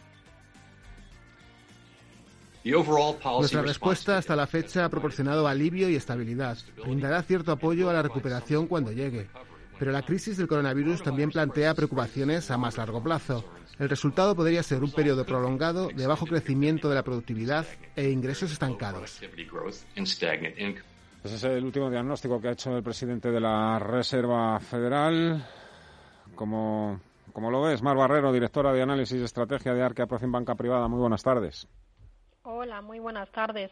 Eh, bien, eh, pues es el resumen de la situación macroeconómica en la que nos encontramos y que parecía que por lo menos a lo largo del mes de abril y este comienzo de mayo los mercados o los inversores se habían un poco olvidado ¿no? de cuál es esa realidad y iban un poco por, mm, por su lado sin mirar pues que estamos en una situación de parón económico, parón de la actividad, de la actividad en el sector industrial, pero sobre todo en sector servicios, ¿no? Y, que cuanto más dure eh, la pandemia, cuanto más tardemos en controlarla y si encima, pues cuando se inicia el desconfinamiento, no se tiene la previsión necesaria, ¿no? Y pues que podemos recaer, como se ha visto pues, en algunos casos en Corea del Sur y también en China. Y eso, pues además, alargaría aún más el plazo para, para esa recuperación y es un poco lo que avanzaba Jerome Powell, ¿no? Al final eh, los datos macro que se conocen nos sitúan en ese estado de recesión y que hemos entrado además en, en menos de una semana, pues hemos pasado de una situación de crecimiento económico a una situación de recesión pero reflejo de ese parón, de ese confinamiento. Eh, lo único y lo malo es que se puede alargar y eso sí dañaría pues a, a, la industria, a las empresas y a las familias y es un poco lo que venía a avanzar, ¿no? Que sobre todo eso, que si no se controla y se controla bien la pandemia, pues eh, tardaremos más y eso hará mucho más daño en la sociedad y es un poco lo que recogen pues eso, eh, ese miedo, ¿no? Y ese riesgo que está ahí y que ya estaba hace eh, cuatro semanas, pero que parecía que el mercado pues eh, eufórico eh, lo había olvidado. Desde luego, eh, los mercados seguramente han ido mm, demasiado lejos, demasiado rápido. Estamos ahora mismo en una fase de consolidación y en estos periodos es también cuando mm, cuando más se repite la pregunta que se hace todo, todo inversor de, bueno, a ver si se puede poner todo todavía más feo o no, a lo mejor todo mejora. Claro, eh, la pregunta, a veces es, que es muy simple, o blanco o negro. Hay que aguantar el chaparrón o venderlo todo, cuando no, no siempre es blanco y negro, claro. Eh, sí, bueno, siempre entran esas dudas, ¿no? Y al final también, como hemos dicho en otras ocasiones, no nos tenemos que dejar llevar por los movimientos de corto plazo de los mercados. Los índices se consolidan. En Estados Unidos, además, llevaban una eh, recuperación eh, bastante fuerte. Es verdad que, salvo el sector tecnológico representado por el Nasdaq. Eh, el resto de indicadores siguen en negativo en el año. El Nasdaq, con la recuperación que había tenido en las últimas semanas, ya se había puesto en positivo en el acumulado del año. Eh, ha sido, como digo, muy, muy, muy rápido. Pero ni antes estábamos bien ni ahora eh, la cosa ha empeorado. Empeorará si, como digo, no se contiene el virus y hay nuevos rebrotes. En, el horizonte temporal hay que tenerlo muy presente. Eh, los inversores tienen que plantearse su estrategia en función de su perfil de riesgo. Es verdad que en estos días, además, hemos visto inversores querer asumir mucho más riesgo, porque claro, al final salen los fondos en los rankings y los que mejor salen pues son precisamente sector tecnología, sector biotecnología, eh, sectores que son muy volátiles eh, y que al final lo han hecho muy bien precisamente por esa volatilidad, pero que también hemos visto que cuando caen pues caen con más fuerza, con lo cual mantener el perfil, no dejarse llevar por el movimiento del mercado de corto plazo ni cuando es alcista ni cuando es extremadamente bajista. Y, y en esa situación, y como hemos venido diciendo, el inversor que es de más de medio y largo plazo, pues eh, siempre pueden aprovechar estas correcciones para comprar los que, bueno, piensan que, que el sector de la tecnología es un buen momento para estar de cara no ya este año, sino también a ejercicios siguientes, pues de aprovechar ¿no? esta corrección que está teniendo en estos días para tomar posiciones. Pensamos que es uno de los sectores que hay que tener en carteras si se es un inversor de perfil eh, pues equilibrado, agresivo o muy agresivo. Y como digo, pues aprovechar estas correcciones eh, para incrementar o para tomar posición si no se había entrado. Eh, primera llamada, venga. Alfredo, hola, buenas tardes. Hola, muy buenas tardes. A ver, en, mi cartera de, de, fondos de renta variable, todos temáticos, eh, falta eh, algunos fondos sobre nuevas energías, renovables, clima. He elegido tres. Me gustaría que me dijeran de esos tres cuál sería, según su opinión, el más recomendable. Serían el Peter Global Environment Opportunity, el Nordea Climate and Environment y Bontobel Clean Technology. Eh, por esa parte serían esos tres. Luego me gustaría que eh, me gustaría entrar en Europa con, con un fondo de pequeñas compañías y había seleccionado el Congress Growth Europe Small Companies. Me gustaría saber su opinión al respecto. Muchas gracias. Muchísimas gracias, don Alfredo.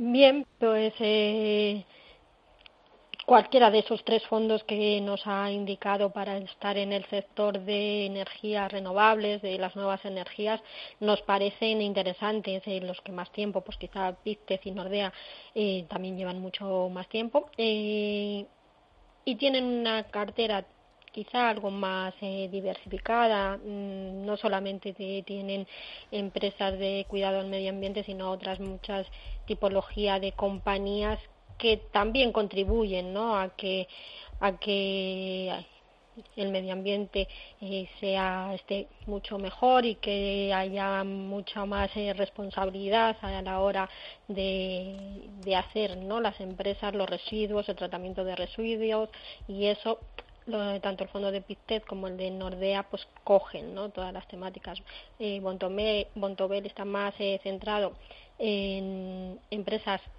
relacionadas con la energía, con energías limpias, con lo cual sería bueno pues diferente ¿no? en lo que es su, su política de inversión. Si lo que queremos es eh, fondos centrados en el cuidado del medio ambiente, como digo, quizá los que mejor lo representen en este caso sea producto de, de o el de Nordea. Preguntaba también eh, el oyente por un fondo de small, caps europeas. Eh, déjame que haga solo un apunte. Eh, el índice de medio small caps en Estados Unidos es el Russell 2000. Está cayendo hasta ahora ya más de un 4%. Y todo ha sido a raíz también del comentario que ha hecho Jerome Powell. claro, hoy Luis de Guindos aquí, el vicepresidente del Banco Central Europeo, ha dicho que como mínimo vamos a tardar dos años en recuperar los niveles anteriores a la crisis que son mensajes también, claro, que, a las que más deberían afectar es a las medium y small caps, entiendo. Eh, sí, eh, bueno, al final eh, todo lo que depende de, la economía del país pues le va a resultar mucho más complicado, sobre todo empresas de pequeña y mediana capitalización españolas y europeas. Es verdad que en abril el índice de small cap españolas lo hizo mucho mejor que el, que el IBEX 35 eh, porque al final también esta crisis es una crisis global que ha afectado mucho a lo que son las exportaciones, importaciones y todo lo que tiene que ver con, con los viajes, con el turismo mundial. Y, eso ha afectado también a los valores de, gran capitalización y no solo a las empresas pequeñas o menos a las eh, pequeñas empresas que una vez que retomemos la actividad quizás sean las más perjudicadas son las que más van a depender de todas esas medidas de, apoyo por parte de, los gobiernos, medidas fiscales, y, claro, dependiendo del volumen que se inyecte a la economía de volumen de dinero, de ayudas, de subvenciones, de créditos, por las empresas pequeñas y de mediana capitalización podrán responder mejor a la crisis. Pero sí es verdad que esta crisis les va a afectar en mayor medida eh, y por eso hoy cae más el Russell ¿no? que, los otros índices más globales. Eh, eso que está sucediendo en Estados Unidos hay que trasladarlo a Europa. Europa en general eh, la situación es peor, es peor para las grandes y va a ser peor también para las pequeñas que, como digo, van a necesitar pues de muchas ayudas para salir adelante y también en este caso cuando más tardemos en recuperar toda la actividad pues más afectadas se van a ver no su, su cuenta de resultados eh, necesita mucho o depende mucho de, de, lo que suceda en cada en cada país y ahí pues cada uno vamos a un ritmo. Dicho esto eh, bueno pues uno de esos fondos para estar en ese tipo de compañías puede ser el de Conges que está muy sesgado además a todo lo que tiene que ver con, nuevas tecnologías, nuevas industrias y lo hacen un poquito mejor con ese sesgo grow que en Europa es más complicado de encontrar porque al final eh, bueno pues tenemos más eh, empresas con ese estilo más de value más defensivo más empresas de bueno pues de consumo más cíclico. Eh, sería un buen producto igual que los de Grupama que, que conocemos, el Avenir Euro o el Avenir Europe, pero como digo, quizá el segmento de pequeñas compañías de cara a, los próximos meses y con una visión de 12 meses, pues sea uno de esos segmentos quizá que tengan menos potencial de revalorización porque pueden sufrir más y ahí la verdad que el gestor tiene que ser muy selectivo, ¿no? Para, bueno, pues eso, hacerlo muy bien para encontrar pues aquellas empresas que menos mm. perjudicadas se vean y las que más pronto se puedan recuperar de, esta mm. situación. Venga, vamos con más preguntas y así vamos a tocar muchos más, más temas y palos. Hola, Juan. Hola, buenas tardes. quería preguntar a Marc, creo que se ha depreciado la corona noruega, entonces quería saber cómo puede eh, eh, afectar a los países nórdicos, a, fondos como el Nordea Covered Bond o el Corporate Bond. Muchas gracias. Muchas gracias, Juan.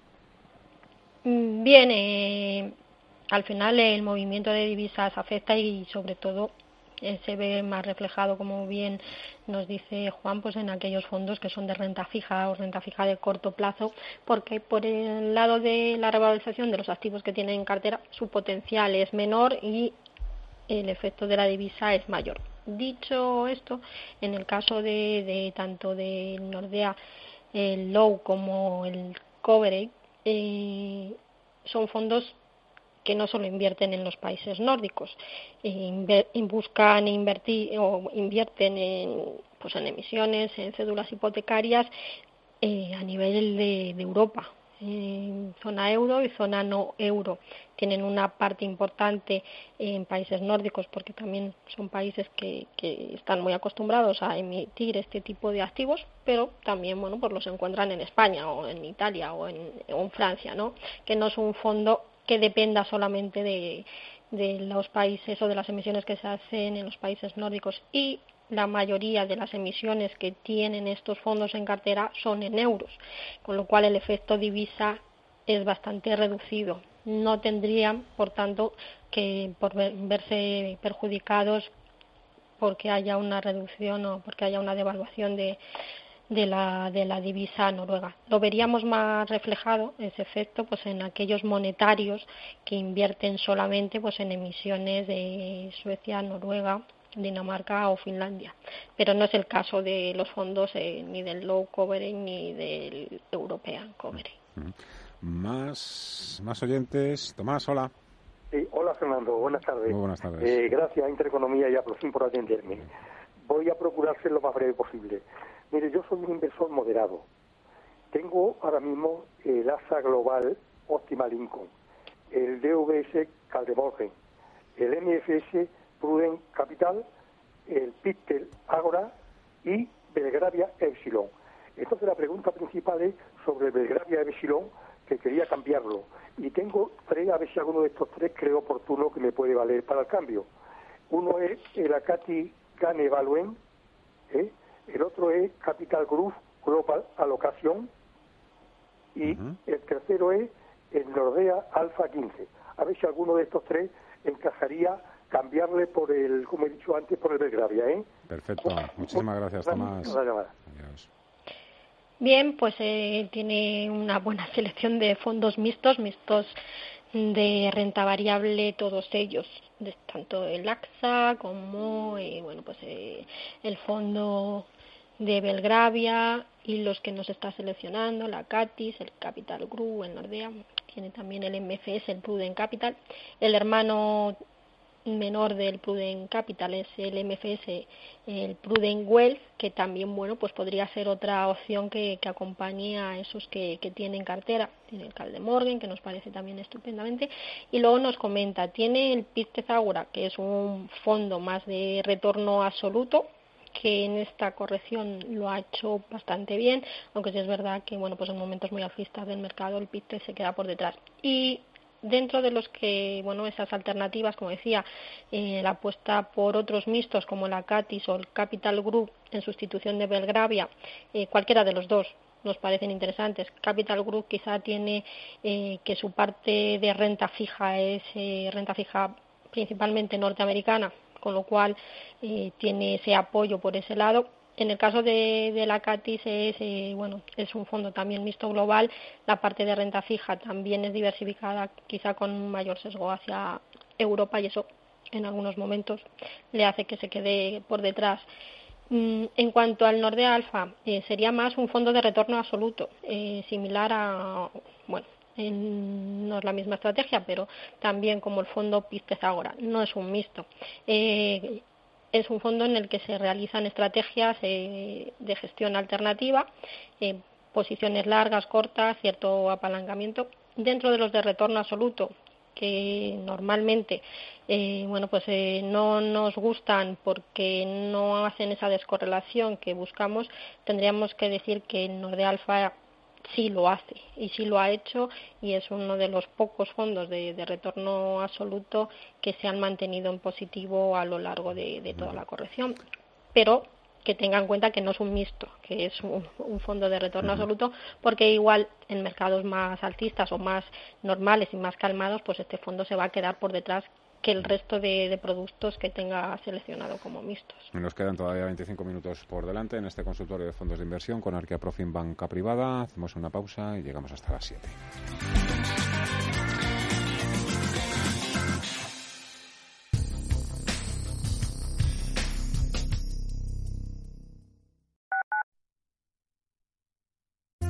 Descubre una mejor forma de invertir con Finanbest, agencia de valores.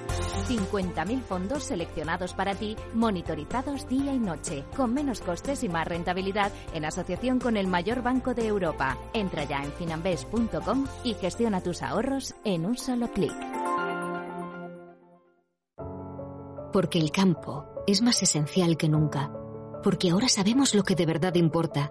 Porque somos familia Elige productos locales y de cercanía. Y estarás apoyando a los agricultores, ganaderos y a la industria alimentaria de la Comunidad de Madrid. Apoya su futuro con tu compra. Comunidad de Madrid. Más de 300.000 familias de nuestro país dependen de los bancos de alimentos que necesitan urgentemente nuestra ayuda en esta crisis para mantener su labor social. Haz tu donación en la web ningunogarsinalimentos.org. La Fundación La Caixa y CaixaBank con los bancos de alimentos. El Producto Interior Bruto es un indicador económico que refleja el valor monetario de todos los bienes y servicios finales producidos por un país o región en un determinado periodo de tiempo. Se utiliza también para medir la riqueza de ese territorio. El cálculo del PIB es bastante complejo, ya que para realizarlo tenemos que conocer todos los bienes y servicios finales que se ha producido el país y sumarlos, es decir, la producción, por ejemplo, de cereales, queso, vinos, coches, máquinas y todos los bienes que se hayan producido hasta los servicios de un taxi, médico, abogado o profesor, entre otros. Hay bienes que no se incluyen en el cálculo del PIB simplemente porque no se llegan a contabilizar. Es el caso, por ejemplo, de la economía sumergida. Cuando la tasa de variación del PIB es mayor que la del año anterior y por lo tanto aumenta, significa que la economía del país está en crecimiento.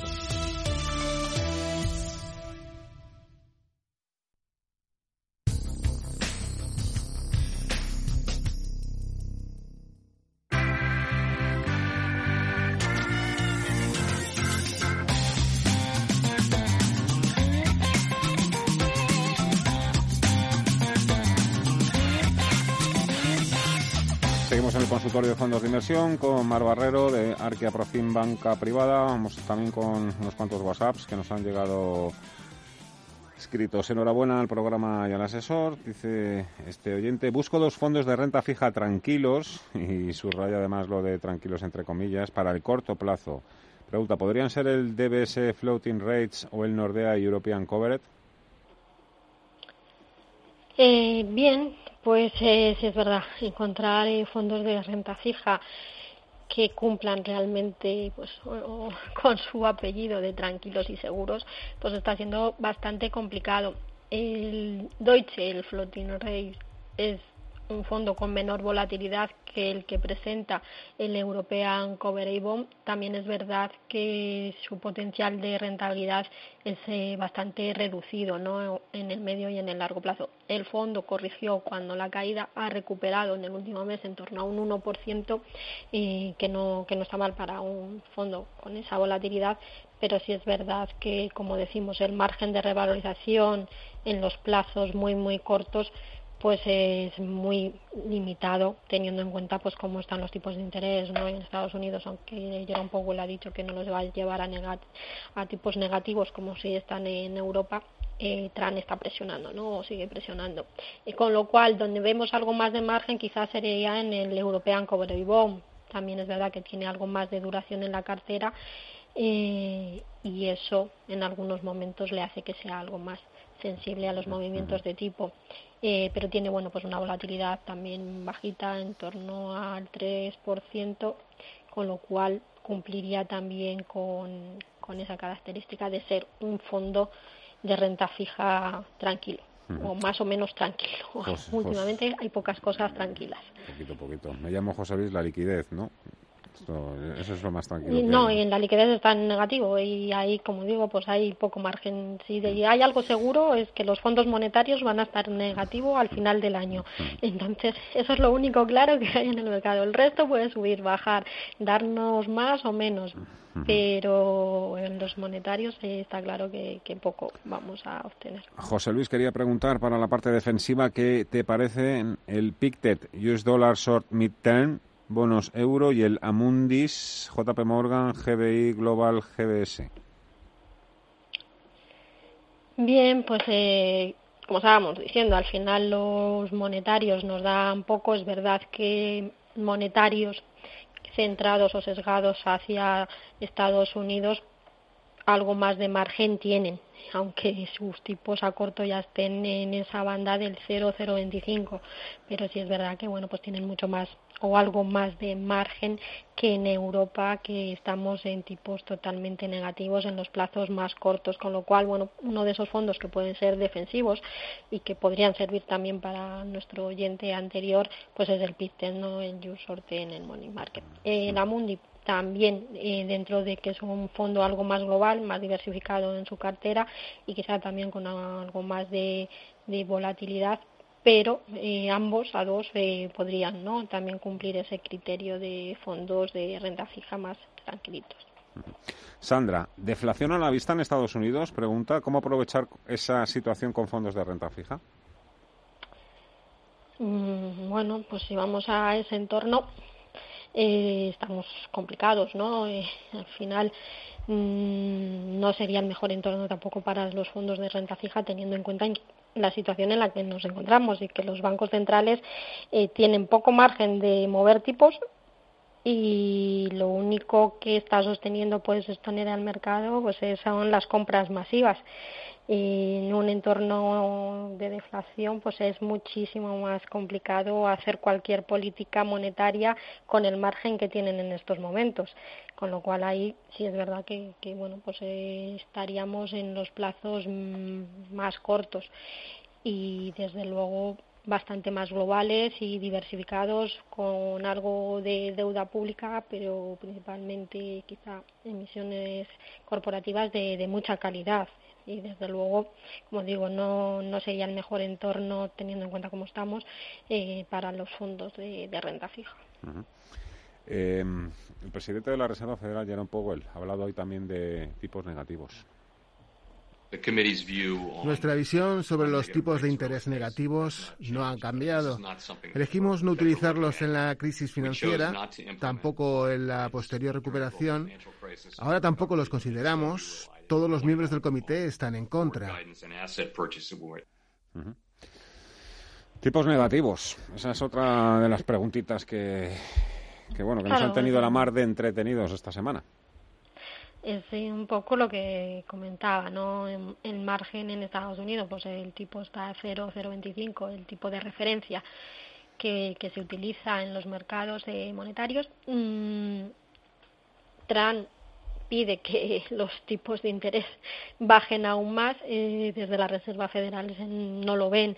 Al final, el beneficio tampoco, ahí teniendo en cuenta cómo están los tipos, pues tampoco es excesivo, ¿no? Pasar de los tipos en los que están a, tipos más negativos y lo estamos viendo en Europa. Es decir, estar en tipos negativos no nos ayudó a crecer más eh, en los últimos años, eh, con lo cual ahí pues le doy un poco la razón también a, a Jerome Powell. Como digo, la, en estos momentos el margen que tienen los bancos centrales pues es bastante reducido y dependemos más de esas compras y de ese apoyo al mercado y de esas inyecciones de liquidez que el del nivel de tipos que están desde luego bastante bajos y que en Europa desde luego tipos negativos no nos ha llevado a hipotecarnos más o a solicitar más créditos o a consumir mucho más ni a crecer mucho más. Vamos a ver. Eh, los tipos negativos. Eh, también están diciendo los analistas, bueno, que evidentemente nunca va a tomar esa decisión Estados Unidos viendo lo que ha sucedido en Europa, que no ha servido prácticamente de nada. Pero el Banco Central Europeo ayer mismo también seguía defendiendo esa política de tipos negativos. Sí, bueno, pero es complicado salir en Europa y cambiar ese discurso. Es decir, si cualquier movimiento de tipos en Europa es eh, subir tipos, eh, si, si, suben tipos, eh, al final eso para los mercados de, renta fija, bueno, pues puede también crear un problema. ya los tipos de interés del mercado han repuntado durante la caída que hubo en el mes de, marzo, igual que repuntaron las primas de riesgo italiana y española, y para que no siguieran repuntando es por lo que se ha inyectado tanto dinero, con lo cual eh, subir tipos no sería desde luego en este entorno la mejor decisión, con lo cual el Banco Central Europeo pues tiene que seguir manteniendo los tipos en negativo e incluso en más negativo de lo que lo tenemos, pero porque no tiene otra vía con lo cual y Estados Unidos yo creo que con la crisis financiera los dejó en el cero. Y a partir de ahí empezó a mejorar la economía, es decir, no necesitaron ir a tipos negativos para relanzar la, economía, eh, con lo cual, pues bueno, yo considero que esa decisión de, de la Reserva Federal de no pasar a tipos negativos puede ser positiva.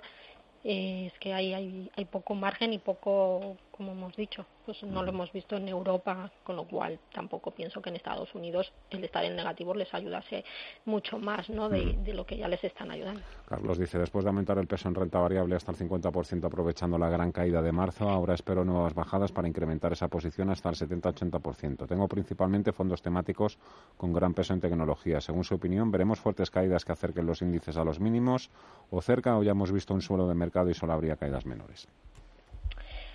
Eh, bueno, me gustaría tener la, bola de cristal y saber a ciencia cierta que, que los mercados han tocado ese suelo y que, bueno, pues lo único que espera es rebote. Pienso que la volatilidad está, está en el mercado, eh, se ha reducido bastante respecto a las volatilidades que alcanzamos ¿no? en los momentos de mayor pánico eh, pienso que vamos a seguir teniendo correcciones y ya lo avanzábamos en la semana pasada, pues mayo suele ser un mes también de bastante incertidumbre después de que se han presentado los resultados empresariales, las perspectivas, casi todas las compañías ya, ya las han presentado, ya se ha terminado la temporada. Eh, bueno, pues al final los inversores también se sientan y empiezan a ver un poco cómo está el mercado, los sectores, las empresas y de nuevo pues a tomar esa, esas decisiones dónde invertir o de dónde o dónde salir. Con lo cual considero que la volatilidad este mes todavía es importante. Todavía vamos a ver correcciones. Yo espero y deseo que no sean eh, de, gran calado. En el entorno que nos hemos movido eh, últimamente pues eh, máximos del 2 3% pero pero no porcentajes eh, por encima de, esos niveles teniendo pues eso en cuenta que la volatilidad se mueve del VIX VIX eh, sobre el S&P 500 en torno al 30 no 35 ha subido hoy. Ante el viernes estaba por debajo de, de 30 en esos niveles, ¿no? Con lo cual, pues como digo, correcciones en el entorno del 2-3% máximo salvo bueno pues hay algunos segmentos de la economía como decíamos antes las small cap que sufren más y ahí sí que podemos ver porcentajes de caída algo más elevados. Con lo cual eh, bueno pues eh, aprovechar aprovechar esas eh, correcciones pues para diversificar comenta que está muy sesgado a tecnología bueno pues coger de otros sectores que, que no tengan tanta volatilidad. Lo ha hecho muy bien todo lo que tiene que ver con el consumo básico el sector salud. Si es verdad que dentro de la salud, eh, bueno, pues los fondos con mayor peso en biotecnología lo han hecho mejor que aquellos que están en farmacéuticas, farma más tradicional. Eh, bueno, pero es un segmento que pensamos que, que también va a salir menos perjudicado ¿no? de esta crisis y que bueno pues también puede verse beneficiado por todas las ayudas que, que puedan hacer los gobiernos para, bueno, pues eh, sobre todo mejorar, ¿no? La salud, la sanidad eh, en todos los países. Con lo cual pues sí aprovecharía estas correcciones y diversificaría e incluiría pues otras temáticas o fondos globales temáticos con un sesgo pues hacia otros segmentos como eso consumo básico o, salud. Más notas Hola, es una consulta para Mar. Eh, a ver, tengo el fondo MG Dynamic Allocation, lo tengo eh, con bastantes pérdidas. Bueno, soy un inversor dinámico a largo plazo y a ver qué le, puede, le parece a Mar si mantengo el MG. Eh, y luego también quería la opinión de, del Alger Dynamic Opportunities Fund clase A. A ver qué le parece este fondo para entrar en él también. Venga, un saludo y felicidades por el programa. Perfecto, muchísimas gracias. Mm, bien, pues sobre el MNG Dynamic es un fondo muy muy direccional con los mercados lo cual hace que cuando los eh, bolsas eh, suben este fondo también lo recoge, aun siendo un mixto, mixto de renta variable, y por lo tanto tiene una parte que, que invierte en renta fija o en liquidez eh, y la otra en mercados bursátiles globales. Pero cuando cae, pues como digo, al ser tan direccional, cae y cae con fuerza igual que hacen los índices globales con lo cual es un fondo para inversores muy muy agresivos y desde luego para mantener eh, con un horizonte la inversión de, medio y de muy largo plazo. Eh, pensamos que, que en el entorno actual no le favorece quizá es un fondo que se comporta mejor cuando hay una tendencia clara del, del mercado y cuando esa tendencia es claramente alcista. Eh, pensamos que otras alternativas, pues las que nos comentaba el oyente anterior, muchos como el Deutsche, el Caldemorgen o el MFS, tanto el Prudent West como el Prudent Capital o el Capital Group Global Allocation o incluso el Acatis, el Gane Valbeben, pueden ser alternativas eh, menos volátiles para este entorno de mercado, fondos que han corregido cuando ha habido caídas, pero que hemos visto que también se han recuperado con mayor fuerza que el M&G Dynamic eh, bueno, pues a lo largo de este mes. Y sobre el Alger Dynamic Fund, pues también es un fondo que, que, como su nombre indica, tiene una gestión muy activa y también con un alto porcentaje invertido en renta variable que le hace que mercados con una tendencia clara lo haga bien. Quizá en este momento pues también sea de esos fondos que sufren, aunque tiene un cierto sesgo hacia, hacia esas empresas más grow, que también vemos que, lo están haciendo bastante mejor en esta recuperación, a pesar de su mayor volatilidad. Faustino nos pregunta, ¿cree que hay una alta posibilidad de que Estados Unidos y China rompan todos sus vínculos comerciales? buena, buena pregunta, ¿no? Eh, bueno, están, están en ello y como viene siendo habitual es un tira y afloja. Un tira y afloja que si bueno, generaba volatilidad el año pasado en un entorno macro algo más tranquilo, en el entorno actual pues la verdad es que es eh, un factor más de, de volatilidad y de peligro ¿no? y de riesgo para, para los inversores. Eh, creo que también se ha demostrado pues que dependemos todos mucho de los unos y de los otros, con lo cual, aunque sí pienso que va a haber ese tirada floja, sobre todo de aquí a las elecciones en Estados Unidos, eh, tiene que Trump tiene que hacer campaña y esta crisis eh, se lo está dificultando, ¿no? Entonces, pues tiene que buscarse un enemigo y volver a defender la, la patria, con lo cual vamos a seguir con ese tira y afloja, como digo, aunque por esa necesidad que tenemos todos en este momento, los unos de los otros y de las exportaciones y de las importaciones, eh, pienso que la sangre no llegará al río y que bueno pues mantendrán esos acuerdos con, con bastante presión entre unos y otros pero que se mantendrán eh, bueno pues lo que, que esperamos no que no se añada más incertidumbre a un mercado ya bastante incierto. Última llamada. Hola Luis, buenas tardes. Hola, buenas tardes. Adelante, amigo. Quería ver si me podría dar eh, un fondo indexado de bonos corporativos. Muchas gracias. Muchísimas gracias, don Luis. Indexado corporativos. Vale, pues eh, en este caso las casas que pueden tener, como digo, siempre en los fondos que, están indexados las diferencias eh, van marcadas más que nada por las comisiones que, apliquen, ¿no? También por el tipo de activos en los que inviertan, pero dentro del mismo tipo de activo las diferencias entre unas entidades y otras suele ser mínima. Eh, Amundi tiene, bueno, pues eh, Amundi, eh, Amundi JP Morgan Global Government, que puede ser una, una alternativa dentro de la renta fija. Eh, tiene también el Amundi Euro Aggregate Corporate, que está centrado más en lo que es la, renta fija corporativa zona euro. También tiene su versión de deuda norteamericana y otras casas pues como ISAS también tiene productos de, indexados de renta fija, Vanguard también, aunque Vanguard exige una inversión mínima más elevada, eh, eh también eh, tiene indexados de de renta fija, con lo cual, bueno, pues cualquiera de, esas casas eh, tendría, ¿no? Esa alternativa.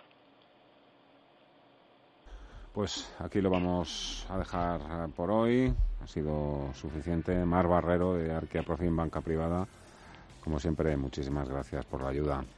Mucho. Muchísimas gracias. un beso muy grande. Adiós. Un beso. Gracias.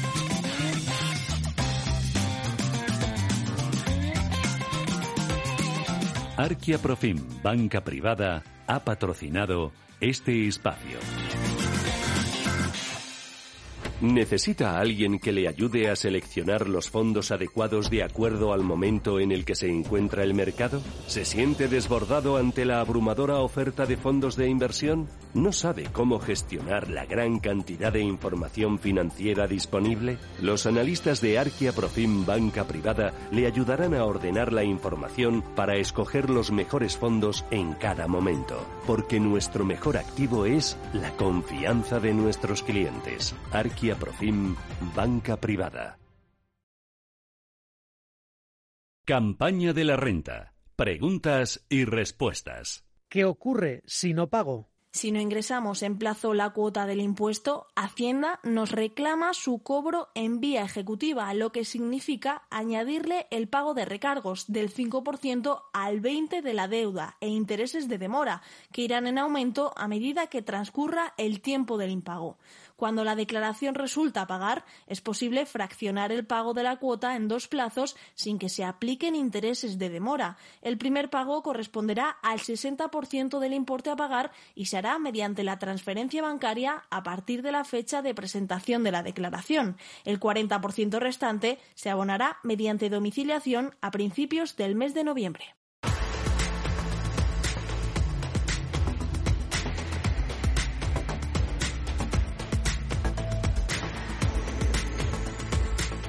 Bueno, está habiendo una rueda de prensa importante, interesante. A esta hora está hablando también el ministro de Sanidad, Salvador Illa. Están ofreciendo los primeros datos del informe de seroprevalencia. Ahí vamos a poder hacernos una idea mejor de cuánta gente ha pasado hasta el momento la enfermedad. También ha anunciado el Gobierno que Sanidad ya no va a informar de los positivos en test de anticuerpos. Claro, así también se aplana o soy yo capaz de aplanar la curva, ¿no? Si ya no informamos de los positivos antes de anticuerpos, apaga y. La verdad es que cada día nos salen con, con algo diferente y habitualmente peor que lo anterior. En fin, estaremos atentos. Mejor que nosotros no nos va a cuidar nadie. Y este ministro y este presidente, mucho menos. Mañana que lleva la agenda, Paul. En la agenda de mañana, jueves 14 de mayo, en España se publica el IPC de abril y varias compañías presentan sus resultados trimestrales. Destacan ACS, Merlin Properties o NH Hoteles, entre otras. En Alemania se conocerá también el dato de IPC y en Francia el desempleo del primer trimestre. El Banco Central Europeo publica su boletín económico y su vicepresidente Luis de Guindos participa en un acto organizado por la Universidad de Navarra. La Agencia Internacional de la Energía publica su informe del mercado de petróleo. Y en Estados Unidos se conocen nuevas cifras semanales de subsidio por desempleo.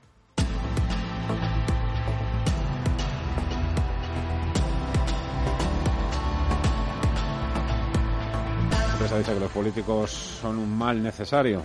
Bueno, seguramente después de esta crisis nos daremos cuenta de la realidad, que son un mal innecesario. ¿Eh? Llamemos a la suerte, que la vamos a necesitar. Que seáis libres y felices. Mañana volvemos a las 3 de la tarde. Adiós, hasta mañana.